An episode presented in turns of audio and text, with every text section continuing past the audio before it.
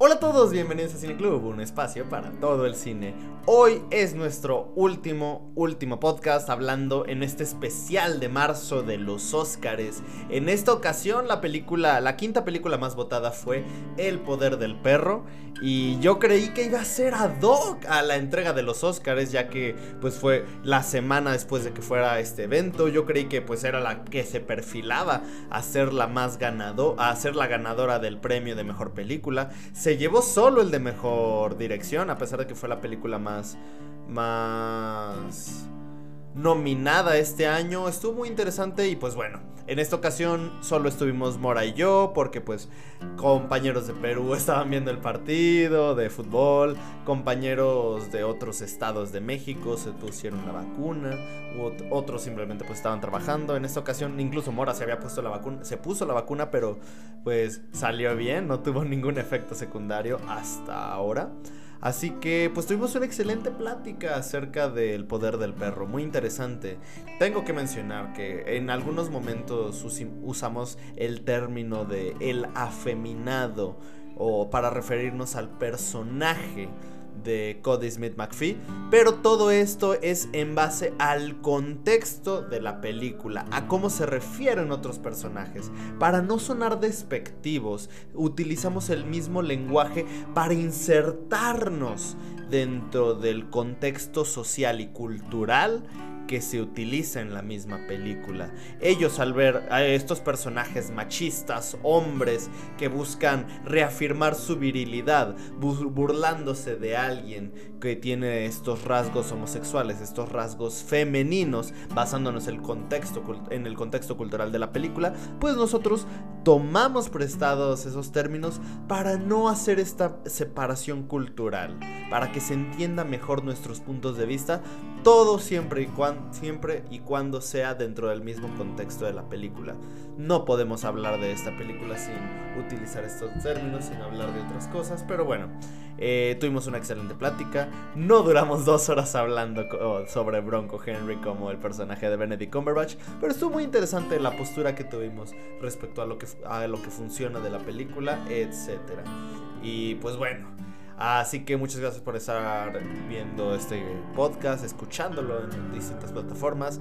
Ah, lo estaremos subiendo el día de miércoles. Y pues bueno, si quieren formar parte, parte de este podcast, mándenos mensaje a cualquiera de nuestras redes y con gusto los agregaremos de manera gratuita a nuestro cineclub para que veamos películas juntos y las discutamos en videollamada en este podcast. Muchas gracias por ayudarnos a que este canal siga creciendo, a que nuestra familia siga oliéndose cada vez más y más y más grande. Así que pues bueno, los dejamos con el podcast número 58, El Poder del Perro. Aquí tenemos cine latinoamericano.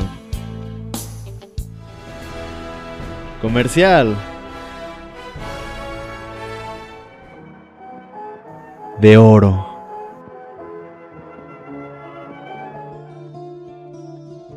De autor documental, de culto, experimental. Cine Club, un espacio para todo el cine. ¿Tú crees que El poder del perro es una película diseñada para ganar el Oscar? No no creo. ¿Y te gustó? Me gusta. El poder del perro.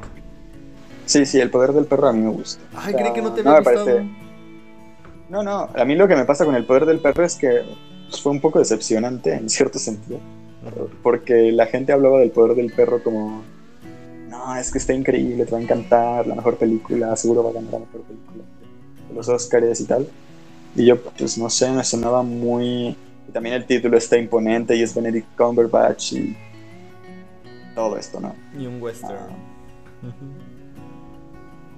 Pero. no me parece tan bueno.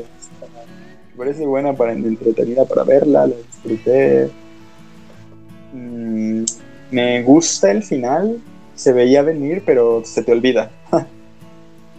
o sea, te, te ves venir el final, pero se te olvida. Ajá. ¿Ves qué va a pasar? Y cuando pasa dices, ah, chis, pues sí es cierto.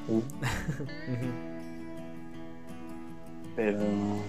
sí. O sea, es sorprendente y al mismo tiempo dices, ah. Que, que mira, mira qué buena técnica. O sea, es muy buena técnica. Eh, ¿Cómo le, le, llaman- le llaman en, en inglés que le dicen foreshadowing en, en español? La Como... palabra, pero- No, no, creo que no, no sé cómo decirlo. Yo diría como ir tan preparando, como Ajá, como adelantar. o- adelantar. Ajá, indicar. Hay indicios, eso. Indicios. Hay indicios de lo que va a pasar. Pero.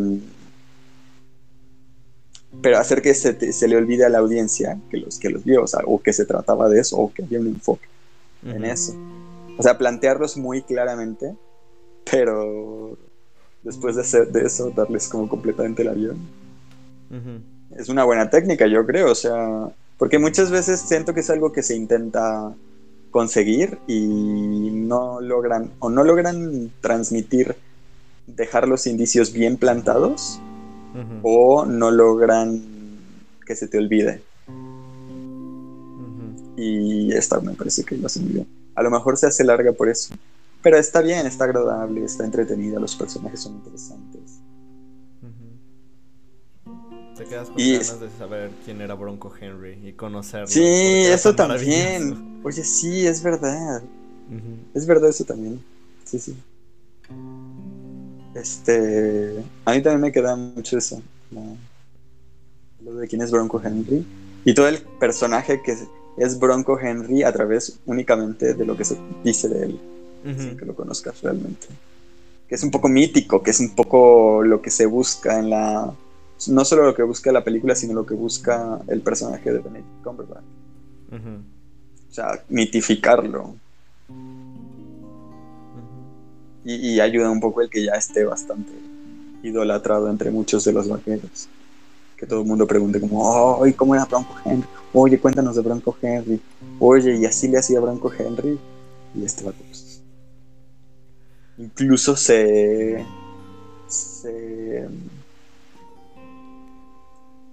Se adjudica a sí mismo parte de la gloria de, que, le, que él le atribuye a Bronco Henry, él se, se la, se la adjudica a él mismo.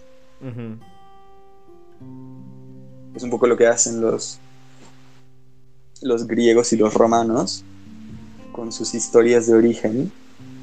La, la, la Iliada y la, la Odisea son, digamos, el- la backstory del el trasfondo de la cultura griega. Es como una historia de origen de nosotros venimos de esta cultura que conquistó Troya, que era viajera y navegante y tal, ¿no? con estos mitos.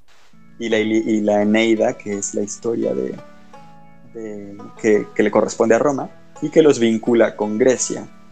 Es decir, la Eneida es sobre Eneas, que es un refugiado de la guerra de Troya, y entonces de esa manera los romanos se, se atribuyen la herencia cultural de Grecia. Y es un poco lo que hace también aquí este Benedict Cumberbatch, que no recuerdo el nombre porque la vi hace un mes casi.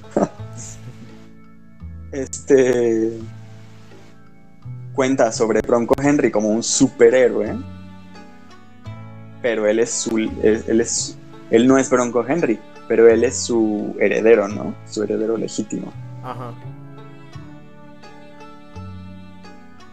Sí, se siente como pues, el, la resurrección de Bronco Henry. Ajá. Y tiene El también. elegido por Ajá. Y bueno, creo que esto también es algo que se... O sea, esta temática es algo que se toca mucho en los western. Como lo que representa la figura de un hombre en general. Y respecto al legado, porque... Bueno, y cuando digo westerns también obviamente pues hablo de... De, de Kurosawa. Porque, por ejemplo, el, el ejemplo que más claro que tengo en la mente es el de... Ay. Bueno, en, es en el caso como de la historia de Shane, de este forajido que es solitario, llega un llega un pueblo y es una historia que se ha contado muchas veces. Llega un pueblo donde los pueblerinos tienen problemas. Entonces, pues este este forastero, este este héroe solitario tiene que ayudarlos, les enseña el poder de sí mismos ah, para que se defiendan al fin, pero al final él descubre que si se queda con ellos los va a llenar de problemas y entonces se queda como esta figura mítica que va de pueblo en pueblo ayudando. O que son, que son el héroe que necesitan, pero no el que merecen. No el que merecen, ajá. Como. ¿O al revés será? Los siete magníficos. El que merecen, pero no el que necesitan. ¿Manda? Ajá, los siete samuráis. Los siete samuráis, ajá. Ah, hay una hay una película también, esa, esa, creo que no es de Kurosawa, pero es justamente de un samurái que es ciego. Mm. Y es una saga, es una saga de, un montón de películas. Pero también justamente lo que abordan este tipo de películas es como... Es como se va a mitificar. ¿Mande? ¿Satoichi? Creo que sí. A ver, déjalo googleo. Takeshi Kitano de 2003. Sí, Satoichi, esa mera. Aunque hay... las originales son más... Creo que esa es como una secuela remake. Pero... Sí, sí, sí, la original es del 62. Con Shintaro Katsu.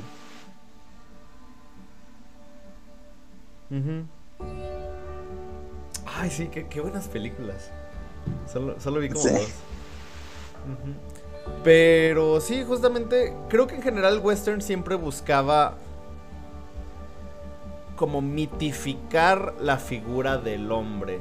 Ah mostrar que no era simplemente un hombre, sino que era aquel que tenía el control de las cosas, de la naturaleza, de los animales, de otros hombres incluso. Creo que eso es algo muy característico de los western. Y creo que en general esta película como que toma poquito de estas de, de estos conceptos, no, de estas premisas tan clásicas de los western, como es el caso de la venganza, como es el caso de de la hombría. Yo creo que esta es una historia de venganza completamente. O sea, tenemos a Benedict Cumberbatch que todo el... Ti bueno, depende. Es que quiero saber si tú la captaste de la misma manera que yo. ¿Tú de qué crees que habla la película? De... Vengan, de la masculinidad. pues sí. No sé. Sí, o sea, en parte sí. Definitivamente creo que habla de la masculinidad. La construcción de la masculinidad, tanto en. O sea, como la masculinidad. En parte me, a mí me, pone a pensar en cómo la masculinidad no se. O sea, la masculinidad no está sujeta a una sexualidad. Es decir, el que sean homosexuales no les quita su género masculino, ¿sabes? Se construyen a sí mismos como hombres, sobreviviendo en la naturaleza, siendo independientes de su madre, eh, cuidando a su familia, eh, soportando el estrés emocional, el dolor y la angustia y el miedo y tal de una manera eh,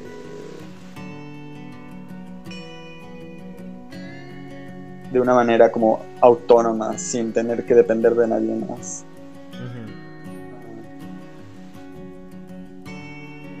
La violencia también.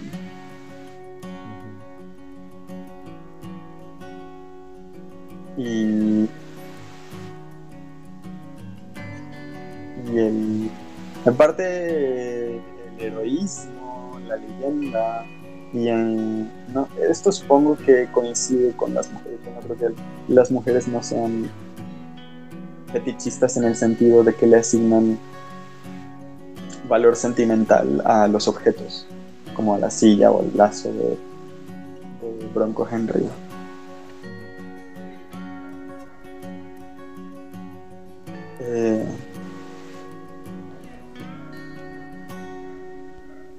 Pero sí. Coincido, pero pues sí, yo creo que además también creo que habla de esta lucha contra la homosexualidad, porque creo que es obvio que Benedict Cumberbatch estaba enamorado de Bronco Henry. Estoy de acuerdo. Ajá, y lo disfraza todo ah, con este fanatismo. Sin embargo, pues en la película Bronco Henry ya no está. Y creo que Benedict Cumberbatch sustituye a Bronco Henry con, con este chavito. Y sí, lo sustituye y de cierta forma busca llenar ese vacío que tiene y convertirse para este chavito en esta figura como lo fue Bronco Henry con él. O sea, como traspasando todo eso. Por eso creo que. Es una. Es una hay, hay una cosa extraña porque. Tanto entre Bronco Henry como entre Cumberbatch y el morrito. Hay una combinación entre paternidad y. Y hetero. Digo, homo, homoerotismo. homoerotismo ajá. Sí, o sea.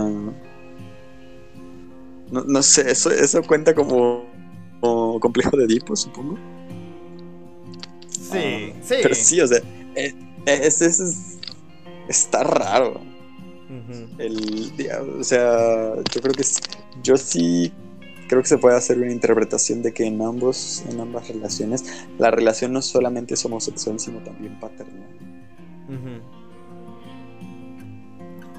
Entonces, porque incluso en el caso del chavito, a pesar de que él tenía su figura paterna, que era el hermano de Benedict Cumberbatch, pues realmente se mostraba como ausente. Le decía como de, ah, vete, para allá, vete, a pastar o algo así. Se encargaba de otras cosas. Sí, o sea, el vato no se... No se casó, o sea, no, no adoptó al hijo, solo se casó con su mamá. Y pues Benedict Cumberbatch sí se convirtió como en esta figura, que al mismo tiempo pues lo rechazaba ante los demás porque pues evidentemente tenía estas actitudes ah, femeninas, ¿no? Como esto de que le gustaban las flores, etc. Y pues obviamente para demostrar la, la, virilidad de un macho en el oeste, pues tenía que... Pues sí, tenía que discriminarlo pero pues al mismo tiempo ya como empezó a enseñarle a hacerle esta cuerda trenzada. Que ahí creo que también hay paralelismo entre ambas. O sea, la habilidad manual y el cuidado que le pone Bronco a la cuerda, por ejemplo. Digo, este a la cuerda se compara con la habilidad manual de, hacer flores. Ajá, sí. El cuidado en la técnica para servir también se puede comparar como con lo, mismo a la hora de montar.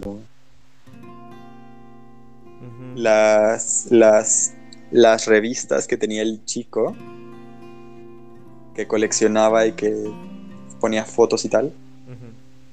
Como Cumberbatch también coleccionaba las pieles, ¿no? Y se deshacía y era como, pues, no vale, o sea, es, es frívolo. Ajá. Pero es significativo para mí. Entonces, ya no, digo, ahí con eso ya no es tan frívolo, sino simbólico. Pero digo, visto desde fuera, no se entiende, porque es personal, es, un gusto personal, es un pulso personal. Y, y sí, o sea, no sé. Hay, ahí yo veo algunas, ahora que lo mencionas, algunos paralelismos entre ellos dos. yo creo que también es sobre venganza, ¿no? La venganza del chico. Por un lado, Benedict Cumberbatch, como dices, que lo quiere proteger, no quiere que. O sea, quiere curtirlo, digamos, supongo. Ajá. Porque se identifica con él y él considera que tiene que esconderse esa parte del ser. Tiene que, porque pues obviamente te van a, a, a, eres vulnerable y eres, eres estás marginado, vas a ser marginado y, un paria y no, no, es bien visto, ¿no? Sobre todo en ese tiempo. Pero, o sea, no, es que no se pueda aplicar ahora, pero el punto es que no es bien, no es, no es bien visto. Te van a tratar mal. Entonces mejor te traten mal de una vez para que aprendas a, a protegerte. Creo que es un poco pero el chico se quiere vengar. Yo creo que se fija. También se quiere vengar de que él maltrata a su mamá, seguro. Ajá. Sí, porque incluso era lo que estaba buscando ahorita, la cita final, cuando está leyendo la Biblia. Y pues dice, libra de la espada mi alma, mi vida, del poder del perro. O sea, aparte de que de ahí toma el título la película, pues es como si este chico liberara a, a su madre de pues todo lo que hizo Benedict Cumberbatch por ella, porque pues realmente sí, la, trataba muy mal. Como, como de justicia.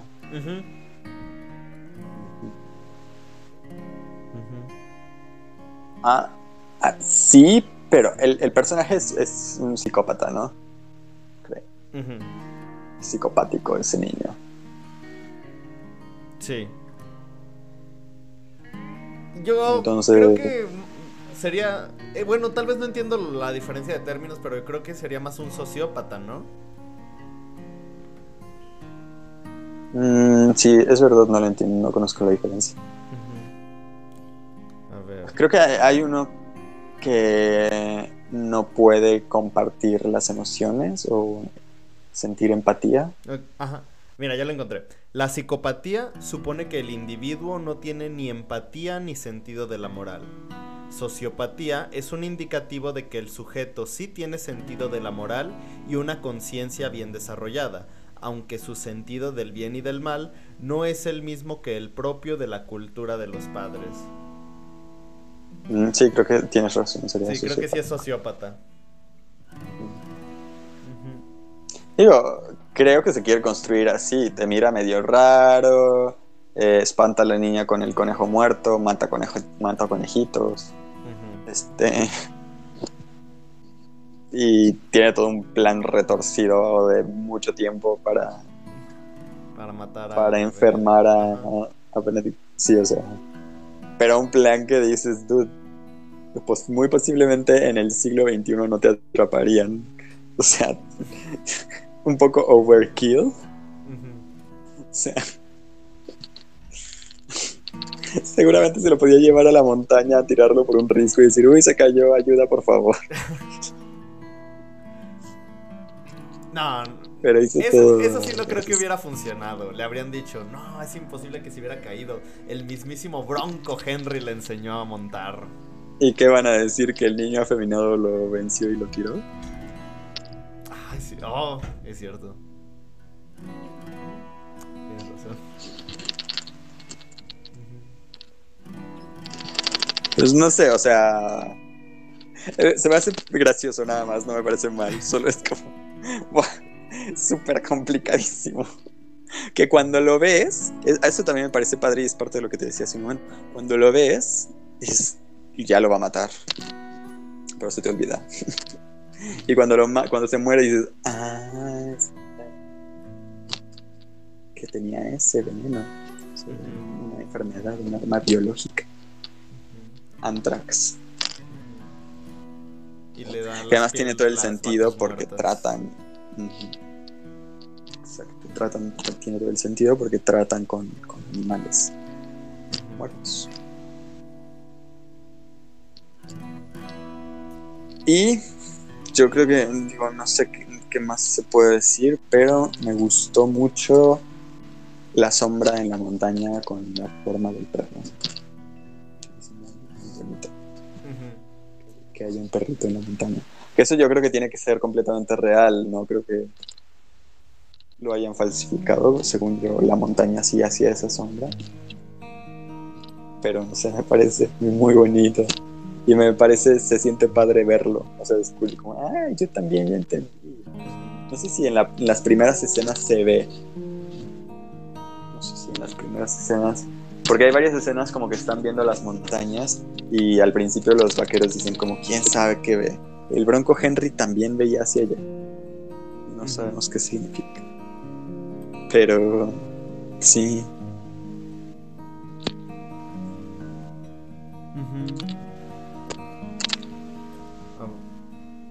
Es que. Ay, espera, estoy buscando. Ya, ya, ya lo encontré. No, ¿sabes qué? Creo que sí.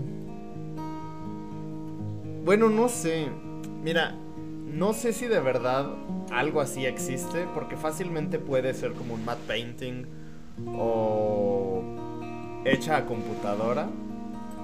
Porque incluso la sombra se podría recrear digitalmente. Si existe un lugar así en la vida real, estaría increíble.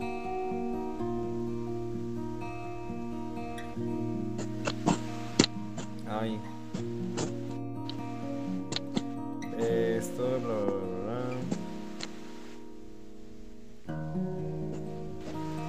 Ay, no te quiero poner triste. Pero creo que sí está hecha a... Ah, Espera, es lo que estoy viendo, es lo que estoy leyendo.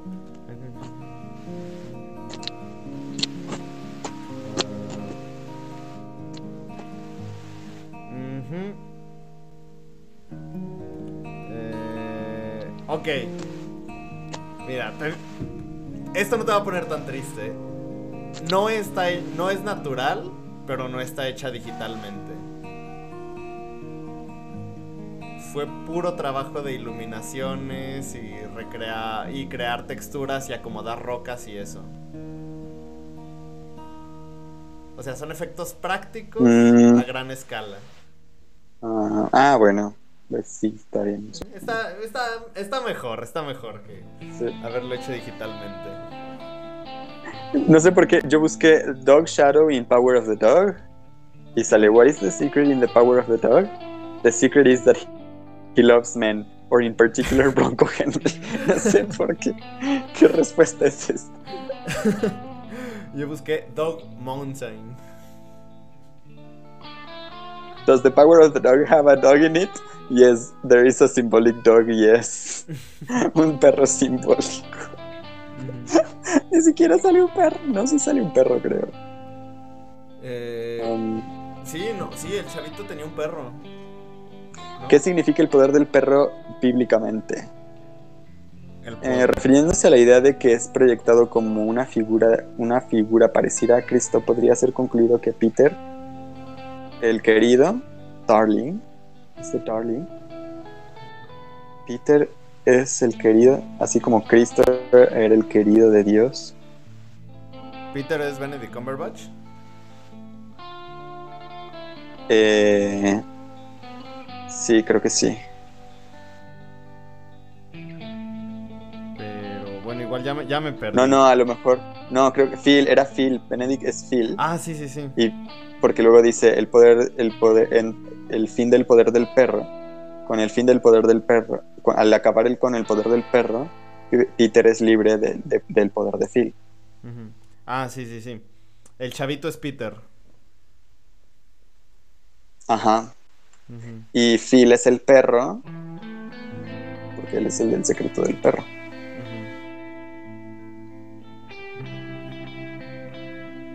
Mm. Creo que estaba buscando. Ah, ¿cómo lo habían hecho? Ya no supe.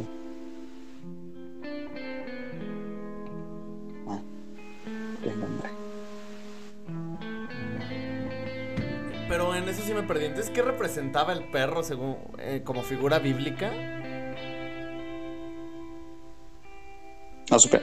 Ah. no entendí. Es que estoy viendo las respuestas directamente en Google y ni siquiera entró. O, o- saco ya el diccionario de, de símbolos. No, no creo que funcione. Tiene que ser algo. Bueno, a lo mejor.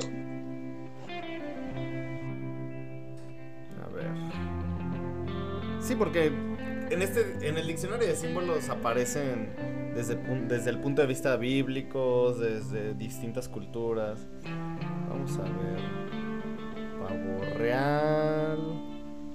Perla. Perro, perro, perro. ¿Dónde está? A ver. Mm.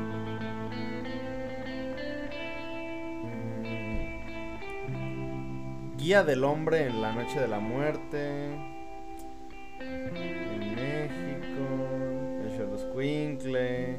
Guatemala, Persia. eh, intercesor entre este mundo y el otro.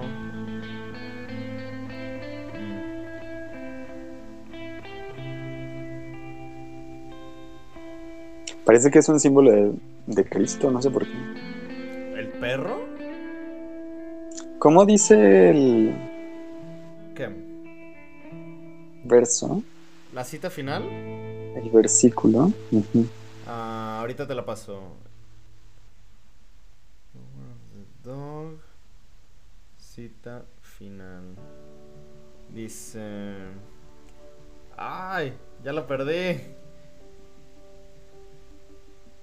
Ah, ok. Mira, ya, ya encontré, ya encontré. Ya encontré esto. A ver. Eh, ah, espera, espera, espera. Bla, bla, bla, bla, bla, bla. Sí, masculinidad tóxica, bla, bla, bla, bla, bla. Ah, es que estoy buscando lo de la Biblia. Eh, bla, bla, bla. Aquí está. Libra de la espada mi alma, mi vida del poder del perro.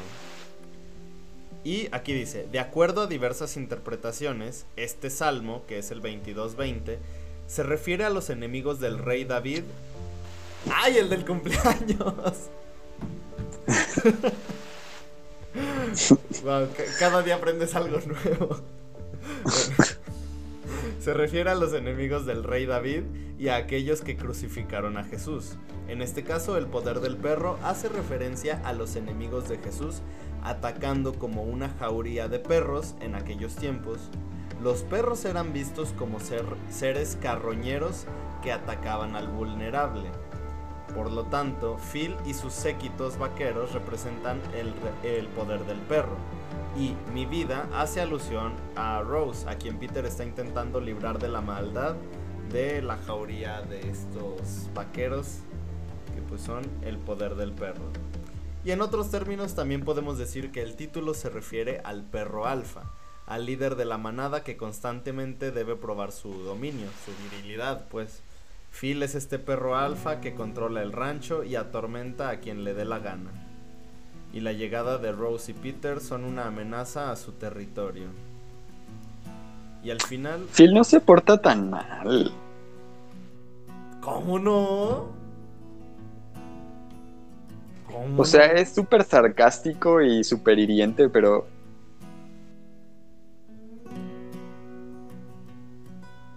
No Mm. sé, o sea. También están viviendo en su casa, Bueno. mm, les da trabajo, los cuida, los alimenta. Digo, es mamoncísimo, no, no voy a decir que no, no es, no es que se porte bien, pero digo, hombre, a veces tenemos que soportar a la gente mamona y a veces la gente mamona es parte de nuestras vidas. Ay, me cayó Hombre, el pues es que también. Ay, no, no lo digo por ti. Pero es decir, ¿sabes? No sé, a mí no. A mí me dio la sensación de que no estaba haciendo mala onda y hasta de que podían ser amigos ellos dos. Pero incluso también con, con Rose. Con Rose, pues es que, o sea, a ver, ella no, no, no sé. Es que, a ver, esperar que llegas a casa de alguien y que sabes que, o sea, para empezar, sabes que no le gusta que vayas, que estés ahí. Ah, o sea, no puedes. O sea, el conflicto es inevitable, pues es que ¿qué- también qué va a pasar, digo. Es decir, está, es, es complicado y hay dinero que, que los cuida a todos, pero no lo sé. Hasta cierto punto también me da la impresión como de que si quisieran la señora y el hermano se podrían ir o separar de cierta forma o darse, su- darse un espacio más para ellos, que no tienen que estarse a enfrentar todo, todo el tiempo. Que el tipo es mamón, pues sí, pero pues, no, o sea, de verdad, no puedes estar este. No, no se merecía morir, pues. Ajá. Y tampoco es como los enemigos de Cristo que lo querían crucificar. O sea, Phil no crucificó a nadie, no sé, me parece un poco exagerado. Eso es todo. Vaya, vaya, vaya.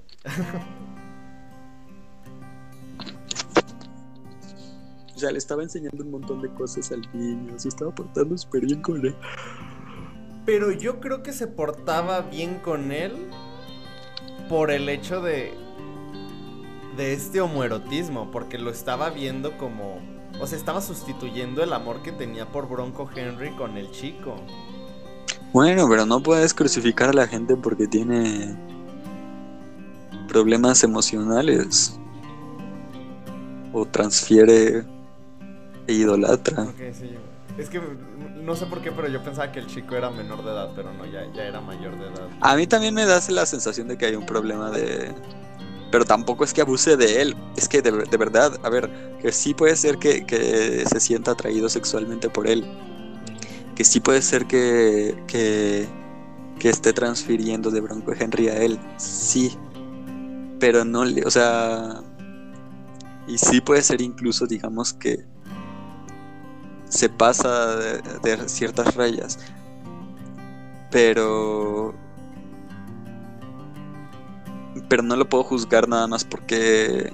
Nada más porque se siente atraído por una persona que es menor de edad, ¿no? O sea, no es un niño, solo es menor de edad. Que no es lo mismo, ¿sabes? Es decir, es una persona desarrollada sexualmente.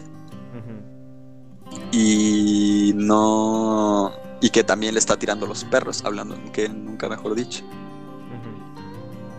Es decir, el chico también le estaba tirando los perros, ¿no? Eh, bueno, pero el chico lo hacía aprovechándose mm. de, la homosexualidad de Phil para pues liberar a su madre. Sí, que pero a ver, también Phil, digo, también el chico Peter pudo haber sido, pudo haberle hecho mejor, más sencillas las cosas a su madre, portándose él mejor con ella.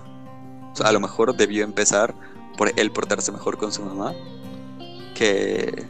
Y no porque fuera mala onda en particular, ¿no? Pero... O sea, la preocupaba, la abandonaba, la ignoraba, tal y tal, básicamente Phil y Peter fueron los que la orillaron a, a que se enfermara y bebiera? Pues no, la verdad es que ninguno. o sea, ella no bebe por culpa de nadie.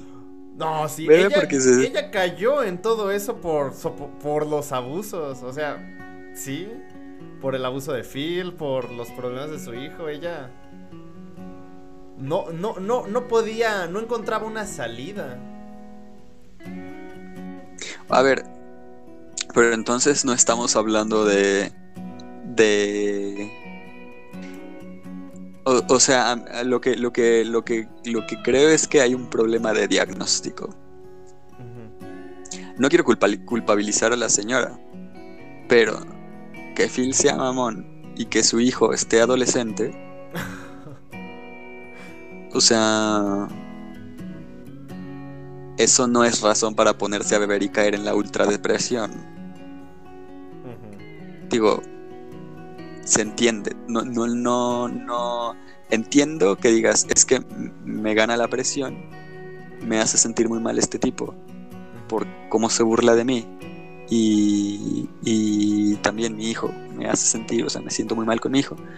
O sea, está, está bien, no, no, no digo que esté mal que haya entrado en depresión pero que no le podemos echar la culpa a, a, los demás. O sea, no podemos decir que es culpa de, ah, tú por ser mamón y tú por no, ¿sabes?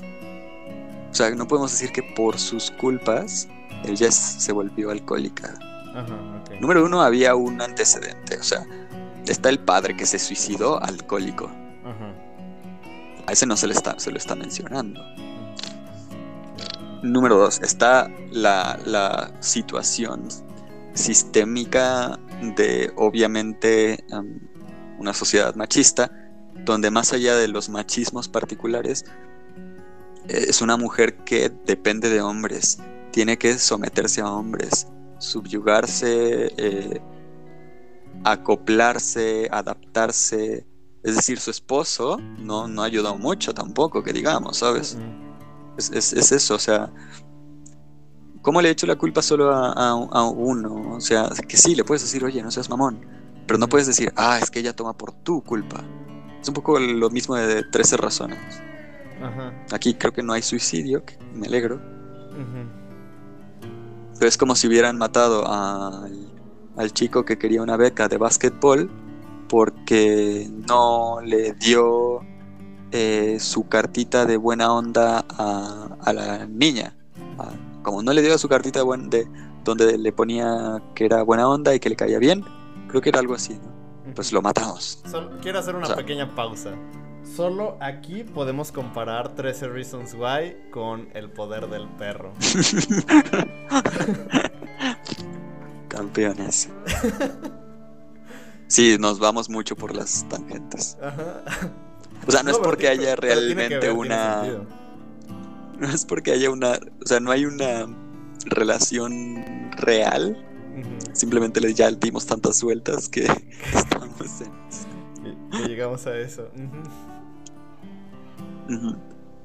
Pero sí, o sea. Mm, a mí es lo que me, me parece que hay una. Una mm, confusión. A mí me gustaría estudiar lo del, lo del suicidio particularmente, pero que tiene que ver con depresión y tal. En cuanto a cuáles son los... Ah, me parece que hay una confusión en cuanto a cuáles son los factores que lo que originan y creo que muchas veces se quiere simplificar y apuntar a cosas concretas cuando se tiene que estudiar un sistema completo que desvaloriza a las personas. Es decir, si tú vives en una sociedad que te integra, que te recibe, que te escucha, que, te ofrece posiciones, ¿no? O sea, posiciones puestos sociales, no solo de trabajo, pero bueno, también de trabajo, porque el trabajo es parte de tu posición en, la en una comunidad. Porque te ofrece trabajo, que te ofrece un lugar, que te respeta, que te ofrece cariño, que te ofrece recursos de supervivencia, que te ofrece apoyo eh, y una cultura, una cosmos. O sea, la cultura es muy importante cuando hablamos de cultura como, como baile y tal a veces parece que es una cosa frívola. Pero. Pero es una.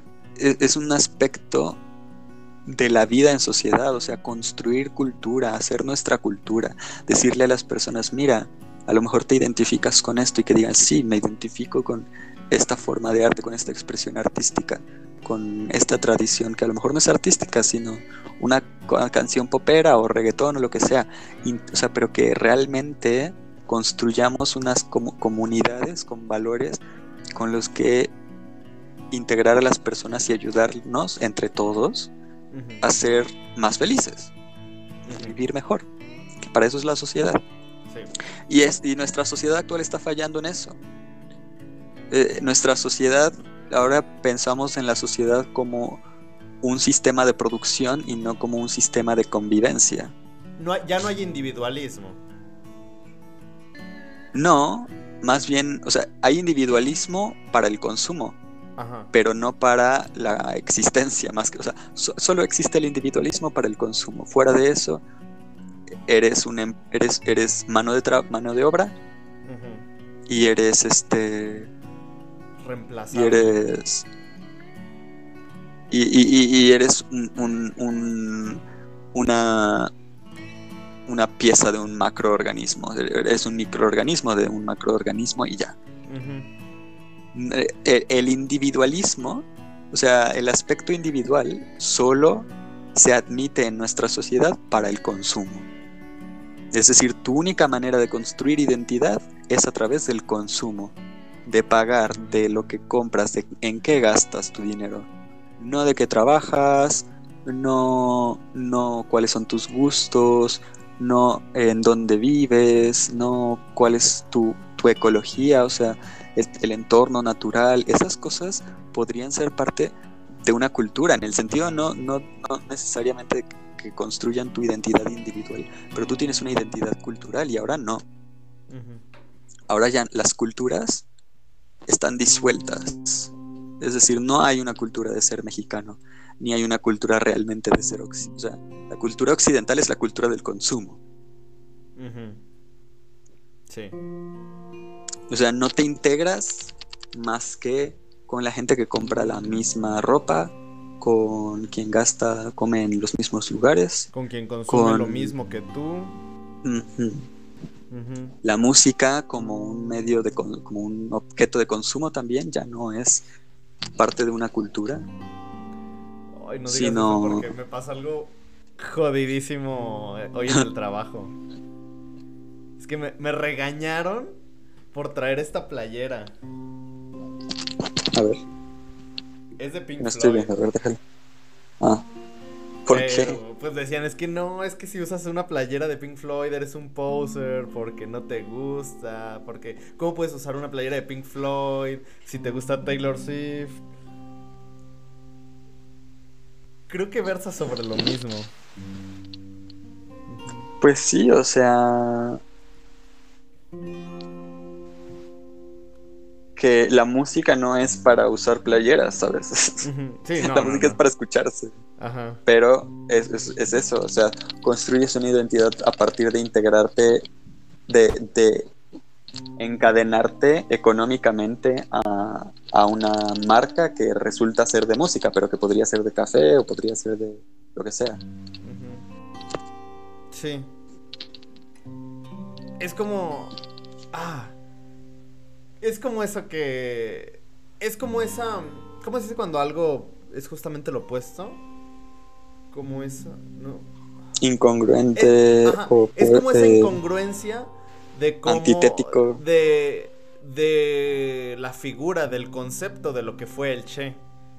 Que ahora terminó siendo simplemente. Mm. Una figura que se consume que si bien hay gente que sigue teniendo y, que sigue utilizando y sigue, valga la redundancia, sigue siguiendo los valores que, promovía el Che, pues a fin de cuentas ya se usa en playeras, se usa en banderas, se usa en tazas, en cualquier cosa. Y era justamente... Sí, claro, y que el, la, la gente que se quiere oponer a eso muchas veces cae en la trampa de agarrarse de la playera, ¿no? Cuando agarrarse de la playera es precisamente justificar la identidad a través del consumo. Es decir, si tú quieres desintegrar esa, ese discurso de que la playera es te hace parte o no, o no te hace parte del Che, pues no puedes juzgar a la gente que usa playeras del Che porque entonces las estás identificando como posers por su consumo. Pero eso es lo que no quieres hacer. Entonces sí, tienes razón, o sea. Y lo mismo con lo de Pink Floyd, tal cual, porque yo creo que a Pink Floyd tampoco le gustaría que se usen sus playeras para vender y vender y vender. Pero es muy posible que Pink Floyd caería en la misma, en la misma trampa de juzgarte porque estás siendo parte del consumo cuando el juicio en torno a tu consumo es el problema. No si, si, si eres o no eres, sino que no debería existir ningún juicio sobre lo que consumes. O sea, tú te, pones una playera porque te tienes que poner una playera, no porque sea de Pink Floyd. pues sí, a lo mejor porque preferiste la de Pink Floyd sobre la de ABBA, pero pero que lleves una playera de Pink Floyd no te hace de Pink Floyd ni te hace más o menos Pink Floyd, ni te hace que, seas enemigo de ABBA. Te pones una playera porque te tienes que poner una playera antes que nada.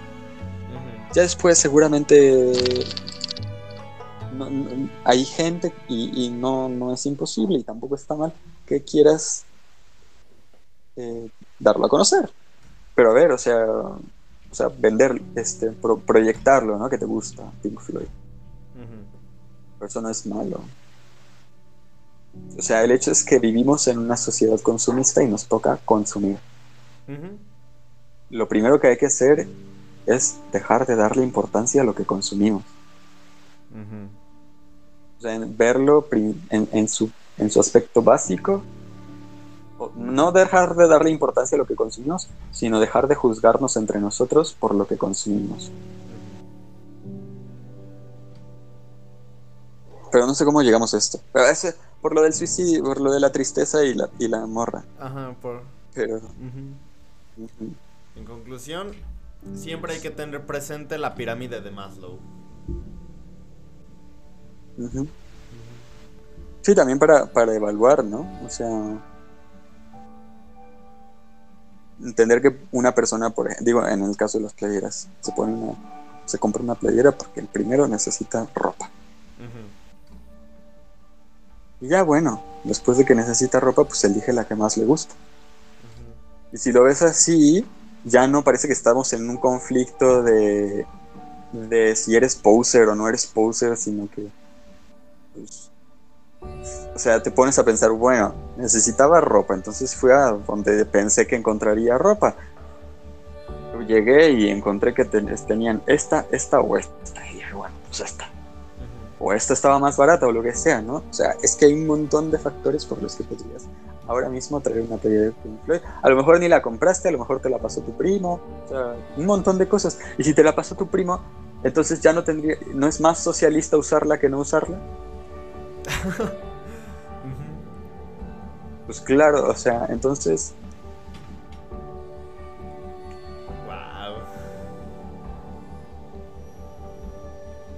sí, o sea, es que ve, ve la complejidad del mundo y nuestra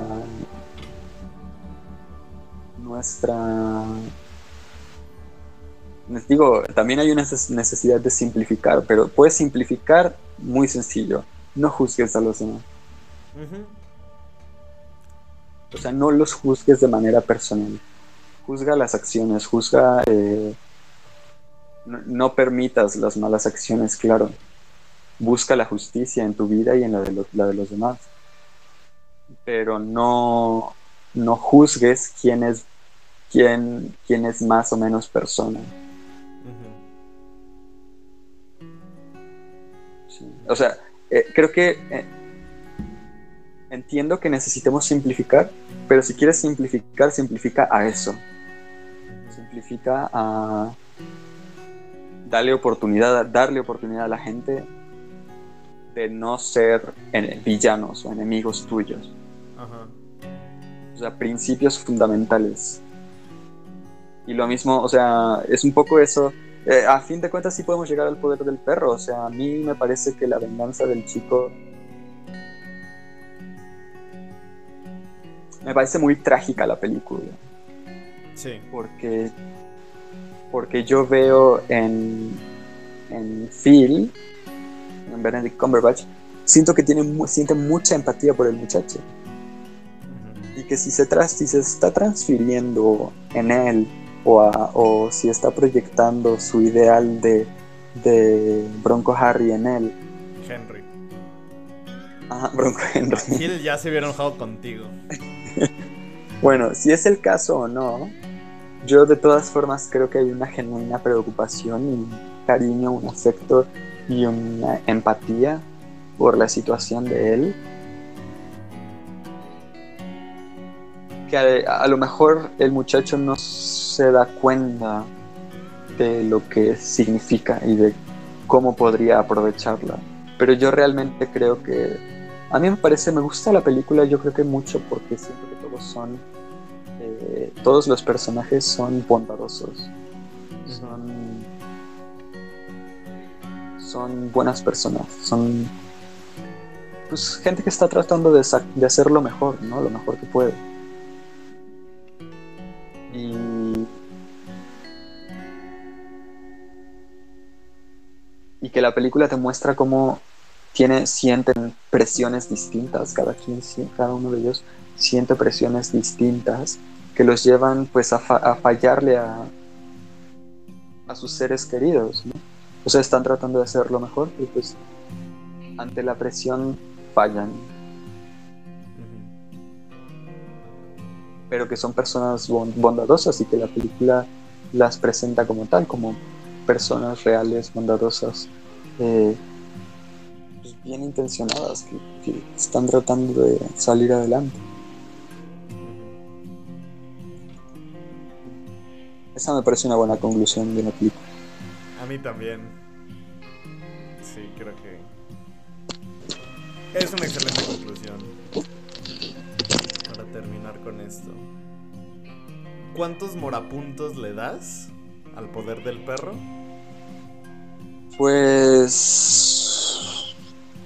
Ah, me gustaría comentarle a la gente que se le puede hacer lenta, es confusa, como que a veces sientes que no avanza, que puede hacer que te pierdas. Yo la disfruté, pero entiendo que hay cosas que te pueden aburrir.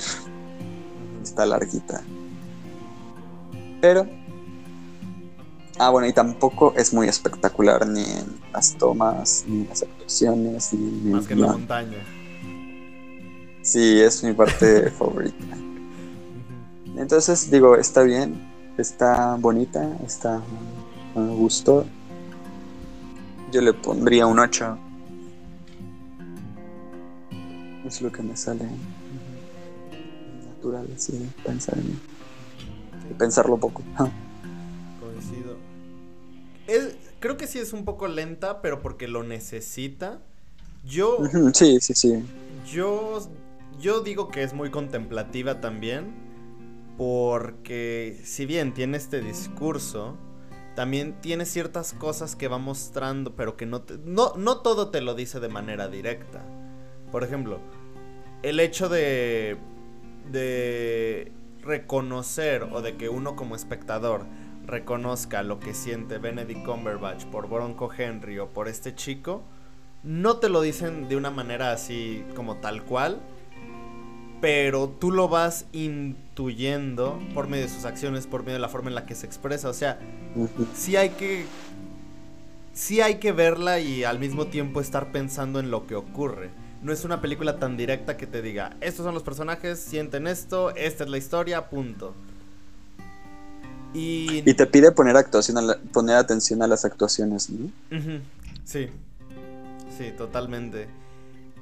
Y también, no sé, a mí lo que me gusta es que creo que es una película que se enfoca mucho en las texturas.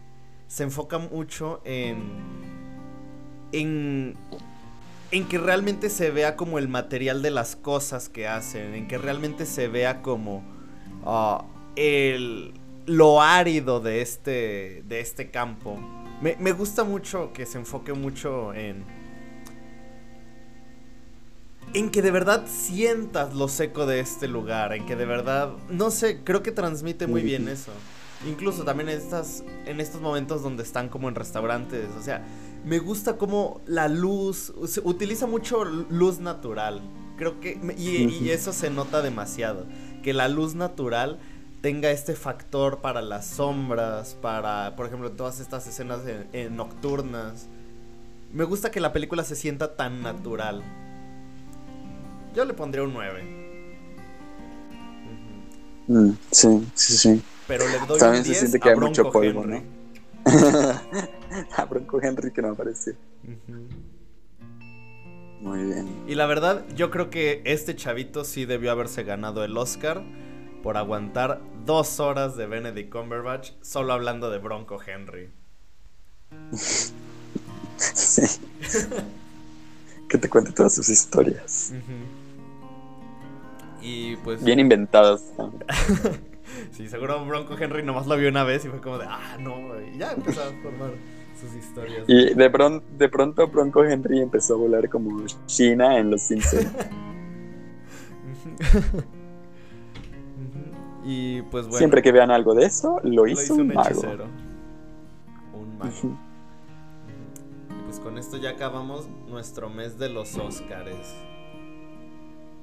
Mm, eh, no sé si hacer o, eh. Ajá, depende. hay que hacer, hay que, hay que estar felices, muchachos, porque sigue Nicolas Cage. Sigue Nicolas, Cage. No, y espérate, porque yo iba a dejar hasta mañana la encuesta pero ya contestaron casi todos, ya hubo ya 15 personas contestaron.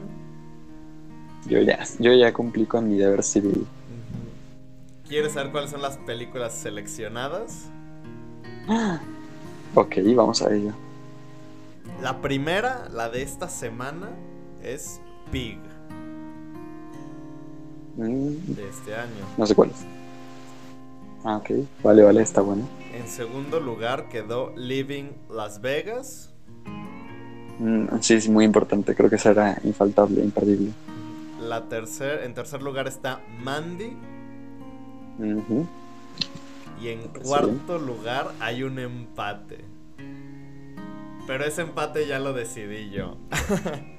Ah, bueno. Está ¿Cuál es? entre que. Beardy y Color Out of Space. Eh, me vas a hacer caso y. Sí, sí. No, pues es que llevas un montón de tiempo. Sí, ya sé. Sí, te, te vamos Me, a habría- no- me imaginé que era- me imaginé que ese estaba en el empate. Ajá. Y.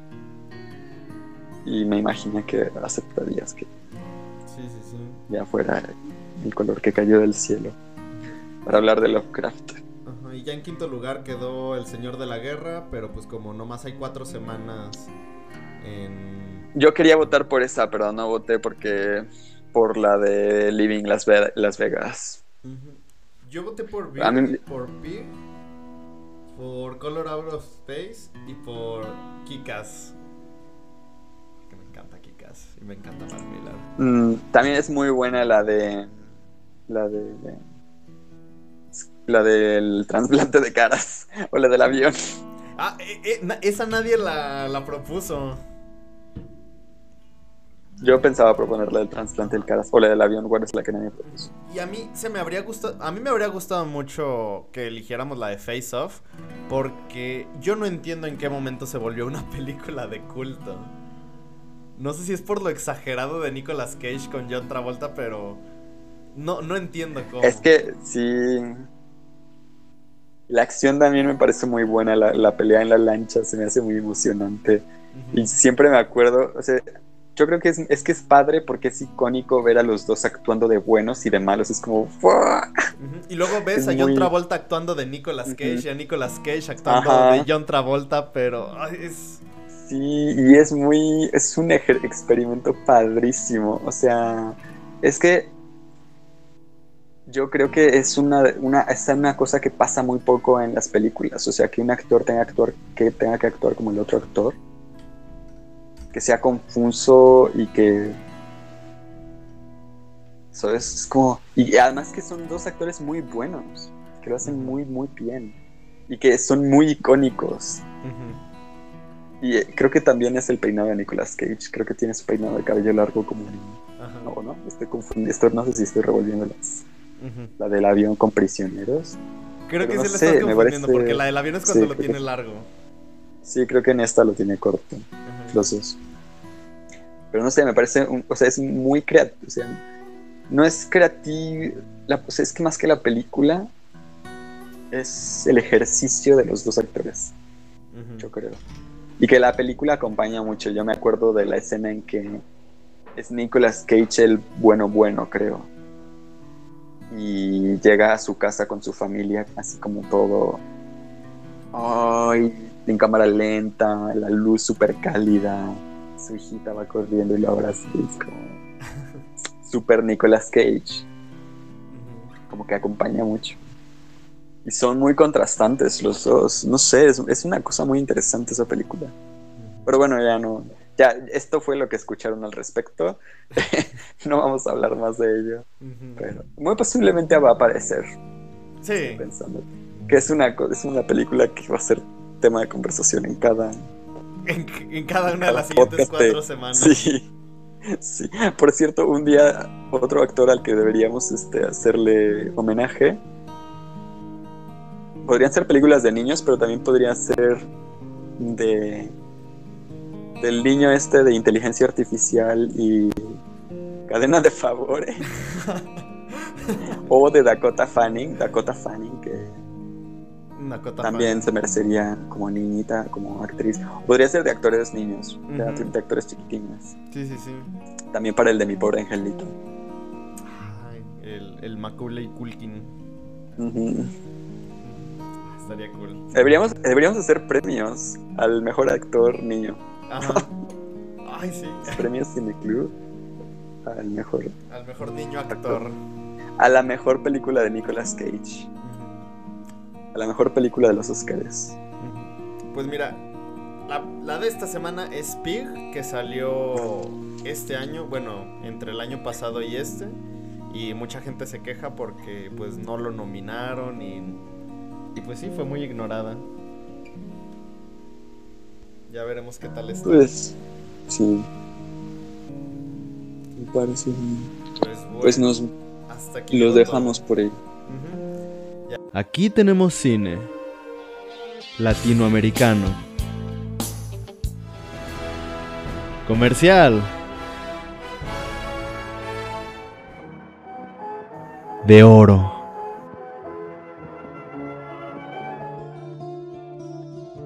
De autor. Documental. De culto. Experimental. Cineclub, un espacio para todo el cine.